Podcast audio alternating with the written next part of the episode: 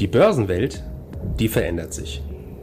Anlegen im Kapitalmarkt, das bedeutet heute Hochleistungsrechner statt wild durcheinander schreiende Händler. Minuszinsen statt Geldvermehrung ihrer Spareinlagen. Anlagealgorithmen mit künstlicher Intelligenz hinterlegt und immer neue Finanzinstrumente. Mit dem Plutos Finanz Podcast wollen wir diese und viele weitere Finanzthemen aufgreifen und mehr Licht ins Dunkel bringen. Wir sind seit über 25 Jahren als unabhängiger Vermögensverwalter der vertrauensvolle Partner unserer Mandanten in allen Vermögensfragen und gehen hier ganz individuell auf ihre persönlichen Wünsche und Bedürfnisse ein. Wir freuen uns darauf, Sie als unseren Zuhörer zu haben und lassen Sie uns somit loslegen. Herzlich willkommen zum Plutos Finanzpodcast. Heute zum Thema Depotabsicherung oder Hedging, Diversifikation und Korrelation. Was bedeutet Depotabsicherung?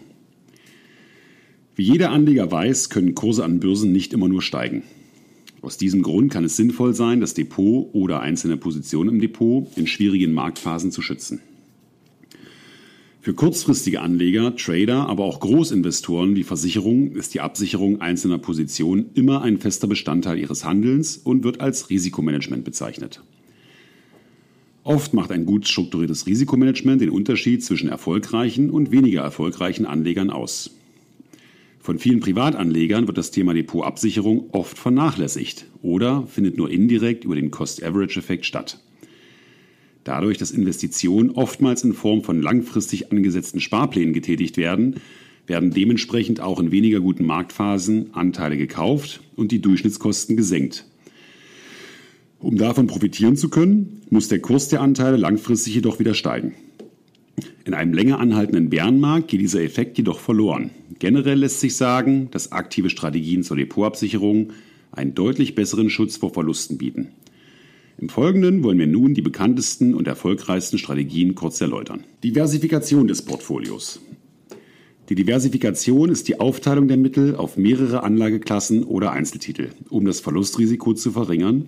Wird das gesamte Kapital in eine einzige Aktie investiert, ist der Erfolg zu 100 Prozent abhängig von der Entwicklung dieses einen Wertes. Wird das Kapital jedoch auf mehrere Titel verteilt, so hat ein Kursverlust einer Aktie nicht mehr so einen großen Einfluss auf die Gesamtentwicklung des Depots. Die Diversifikation kann auf vielen Ebenen stattfinden.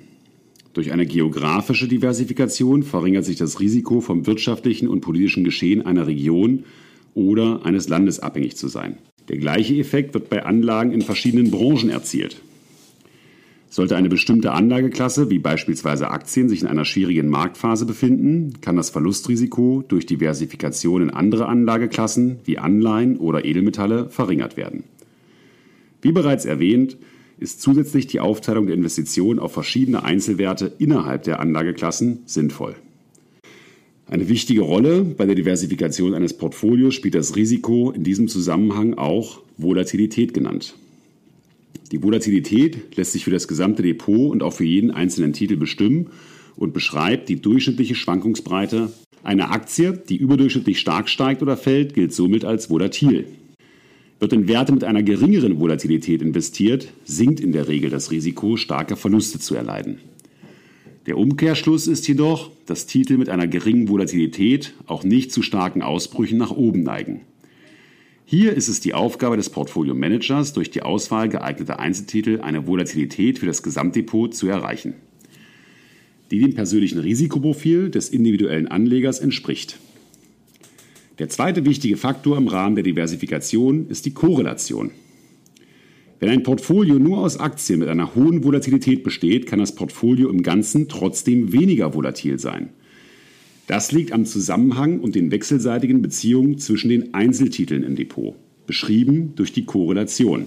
Um die Korrelation zwischen zwei Aktien zu bestimmen, wird der Korrelationskoeffizient verwendet. Dieser liegt zwischen minus 1 und plus 1. Haben zwei Aktien einen Korrelationskoeffizient von minus 1, bedeutet dies, dass die Aktien sich exakt gegenläufig verhalten. Steigt die eine Aktie, fällt der Wert der anderen Aktie in gleichem Maße. Bei einem Wert von plus 1 verhalten sich die Werte genau gleich. Sie haben also einen identischen Renditeverlauf und bei einem Wert von 0 entwickeln sich die Aktien völlig unabhängig voneinander. Diversifikation mit Hilfe der Korrelation lässt sich dadurch erreichen, dass Werte ausgewählt werden, die keine hohe Korrelation zueinander aufweisen. Verlustbegrenzung durch Stoppkurse. Neben der Diversifikation des Portfolios können auch sogenannte Stoppkurse einen Beitrag zur Absicherung des Depots leisten. Es werden Marken festgelegt, die unter dem aktuellen Preis der Aktie liegen. Fällt der Kurs unter die gesetzte Marke, wird das entsprechende Wertpapier automatisch verkauft. Bei der Bestimmung der Stoppmarke sollten einige Dinge beachtet werden. Zunächst sollte darauf geachtet werden, zur Ausführung der Stopporder den Börsenplatz zu wählen, der das höchste Handelsvolumen aufweist. Denn das betroffene Wertpapier wird nicht zum angegebenen Stoppkurs ausgeführt, sondern wird beim Erreichen des Limits zum nächstbesten Kurs verkauft. Durch ein hohes Volumen am Börsenplatz steigen die Chancen beim Verkauf, einen Kurs zu bekommen, der nah an der Stoppmarke liegt. Außerdem sollte die Marke unter Berücksichtigung der Volatilität des Wertpapiers bestimmt werden. Je stärker der Kurs eines Titels schwankt, umso tiefer sollte der Stoppkurs unter den aktuellen Kurs gesetzt werden. Eine abgewandelte Version des Stoppkurses ist der Trailing Stop. Bei diesem wird das gesetzte Verkaufslimit kontinuierlich nach oben erhöht, wenn der Kurs des zugehörigen Wertpapiers steigt.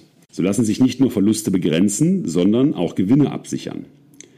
Das Risiko bei dieser Art des Schutzes besteht darin, bei kurzfristigen Kurseinbrüchen zu verkaufen und im Falle einer schnellen Erholung nicht mehr am Markt zu sein. Das Hedging.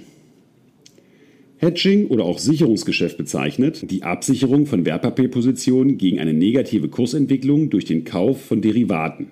Besteht ein Portfolio zum Beispiel überwiegend aus DAX-Werten, wäre ein Short-Derivat auf den DAX der geeignete Hedge.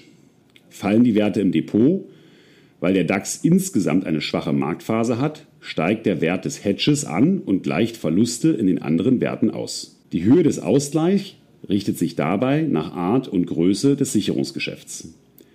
Grundsätzlich gilt jedoch, je größer die Absicherung sein soll, umso teurer wird der Hedge für den Anleger, und zwar entweder durch den Preis der Derivate oder durch die entstehenden Opportunitätskosten aufgrund sich verringernder Renditechancen. Ein Vorteil des Hedges ist jedoch, dass zur Absicherung keine Positionen aus dem Depot verkauft werden müssen. Dadurch entstehen zum einen keine Transaktionskosten und zum anderen erhält der Anleger weiterhin sämtliche Dividendenzahlungen der im Portfolio befindlichen Unternehmen. Zusammenfassend lässt sich sagen, jede Art der Depotabsicherung bringt ihre Vor- und Nachteile mit sich. Welche am besten geeignet ist, um Verluste zu begrenzen, richtet sich wie so oft nach dem Anlageziel und Risikoprofil jedes einzelnen Investors und lässt sich nur unter genauer Analyse der im Depot enthaltenen Positionen definieren. Vielen Dank für Ihre Aufmerksamkeit. Danke für Ihre Zeit und Anhören unseres Plutos Finanzpodcasts. Ein Podcast, der Ihnen sowohl allgemeine Informationen zum aktuellen Marktumfeld sowie auch Wissen zu speziellen Themen wie Rohstoffe, Fonds oder auch Aktien einfach und effizient vermitteln soll. Wenn Ihnen der Podcast gefallen hat, dann hinterlassen Sie gerne eine Bewertung auf Apple Podcasts und folgen Sie dem Podcast auf Spotify.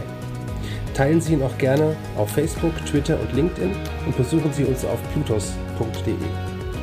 Viel Spaß weiterhin und bis zum nächsten Mal, Ihr Plutos-Team.